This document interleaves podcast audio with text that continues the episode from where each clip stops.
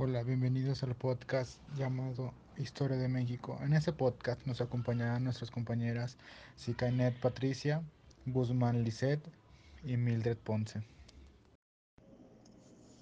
Hola, ¿qué tal? Este también nos acompaña pues nuestro servidor mmm, Luis Carpio. Los temas que veremos hoy serán la constitución de Apatzingán y la, y la campaña militar sobre José María Morelos y Pavón. Entonces, eh, espero que la información que les brindemos el día de hoy sea de utilidad.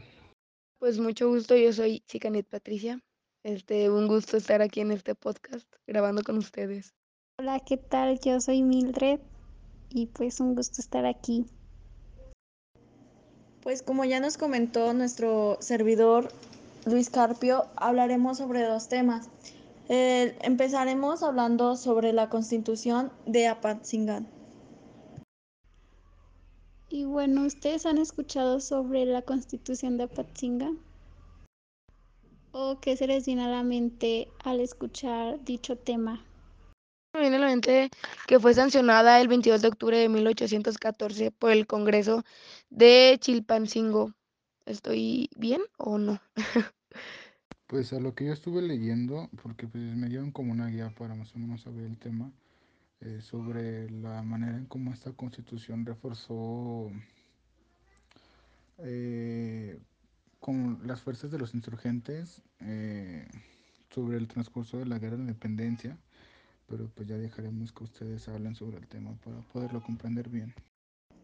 Sí, están en lo correcto. De eso habla sobre la constitución de Apatzingán. Bueno, fue en 1814. Eh, fue el antecedente inmediato de la primera carta de Magna de México. También, pues a pesar de que no fue entrado en vigor, fue muy significativo, este, pues en un paso fundamental contra la lucha de la independencia, que fue la que pues contribuyó a nuestra libertad, ¿no? Este, también fue el decreto constitucional para la libertad de, de la América Mexicana, que también es conocida como Constitución de Apatzingán, que es aquí donde surge, que es Constitución de Apatzingán. Lo que dijo mi compañera Sicaniel y mi compañero Carpio está muy bien. En esta constitución destacaba la religión católica, la libertad, la igualdad, la ciudadanía.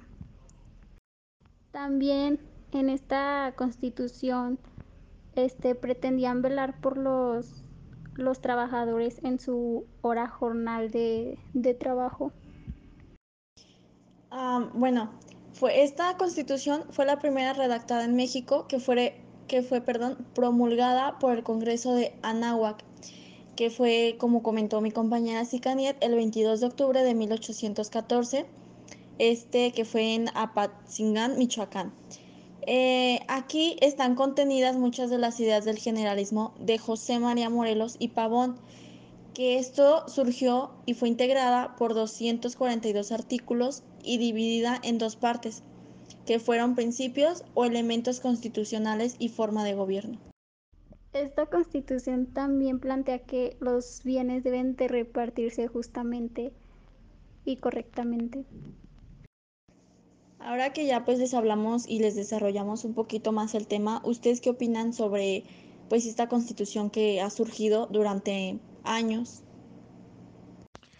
Pues para poder, bueno, voy a, voy a complementar un poquito más la información para que quede un poco más claro. Eh, sobre antecedentes durante la constitución de Apatzingán, o sea, más o menos fue después de la muerte de, del cura Miguel Hidalgo y Costilla, que fue aproximadamente o fue para el 30 de julio de 1811, José María Morelos eh, desde, desde Acapulco a, había hecho un llamado para, para poder crear en ese mismo mes de septiembre, en, un en el mes de septiembre, un congreso en la ciudad de Chilpancingo, eh, el estado actual que sería el estado de Guerrero. Eh, cuyo propósito fue crear un gobierno independiente, proclamado el Supremo Congreso Mexicano. Este, eh, perdón, se me secó la garganta.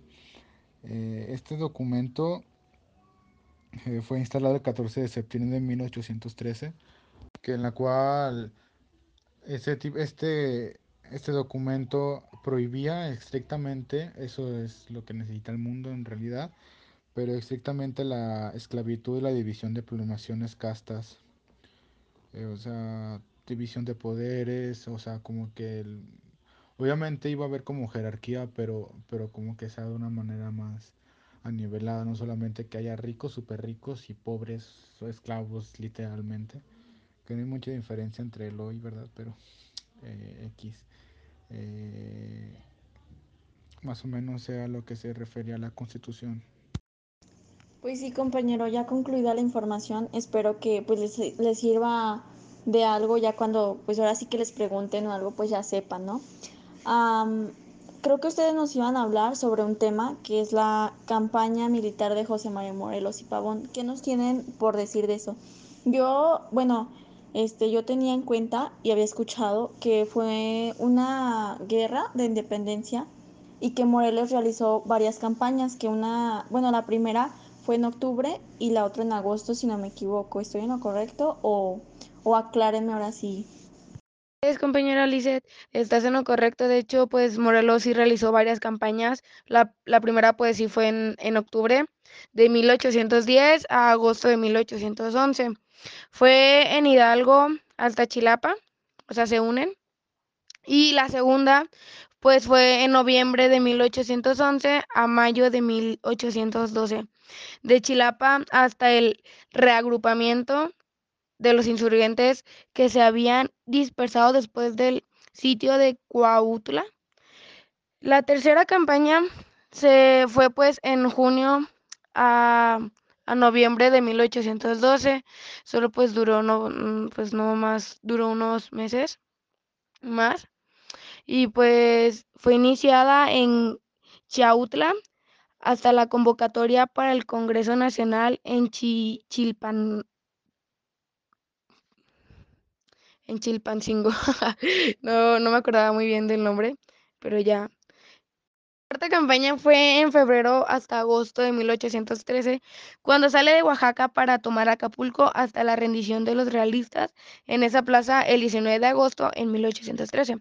Y la quinta campaña fue en, de septiembre de 1813 hasta febrero de 1814, que va desde su exposición de los sentimientos de la nación en la apertura del Congreso de Chilpancingo hasta que es fusilado. Estas fueron las campañas durante el gobierno insurgente de José María Morelos y Pavón, que fueron al parecer cinco, cinco campañas para campañas militares sobre este señor Morelos.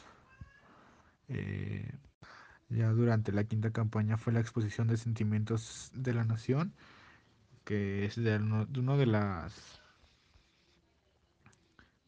una de las ideas expresadas más importantes junto con la guerra de independencia de los Estados Unidos, eh, así como la Revolución Francesa, pero dejando eso de lado, eh, durante después de la, o sea, durante esas campañas militares, durante esas campañas, eh, durante esta campaña específicamente que fue la quinta, los realistas recuperaron las plazas de Chilpancingo, eh, así como la de Acapulco, Oaxaca y la insurgencia desbandada se fraccionó en guerrillas.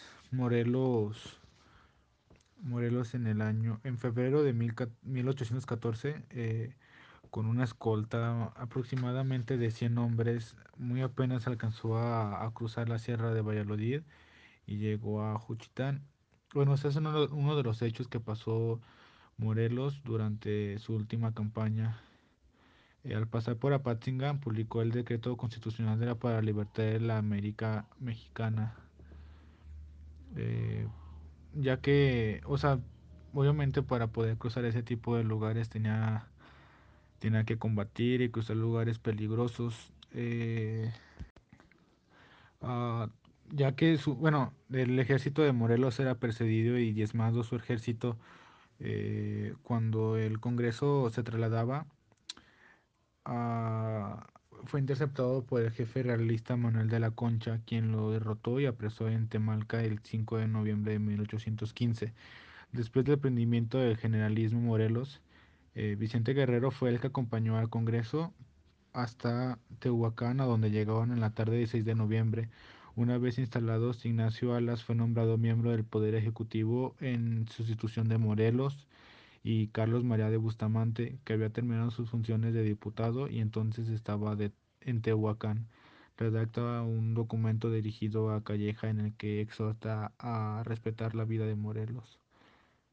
Este mismo día emiten también un, una proclama en la que anuncia la captura de Caudillo y se inicia el, el pueblo a jurar guerra y odio eterno a los asesinos del, del Gran Morelos.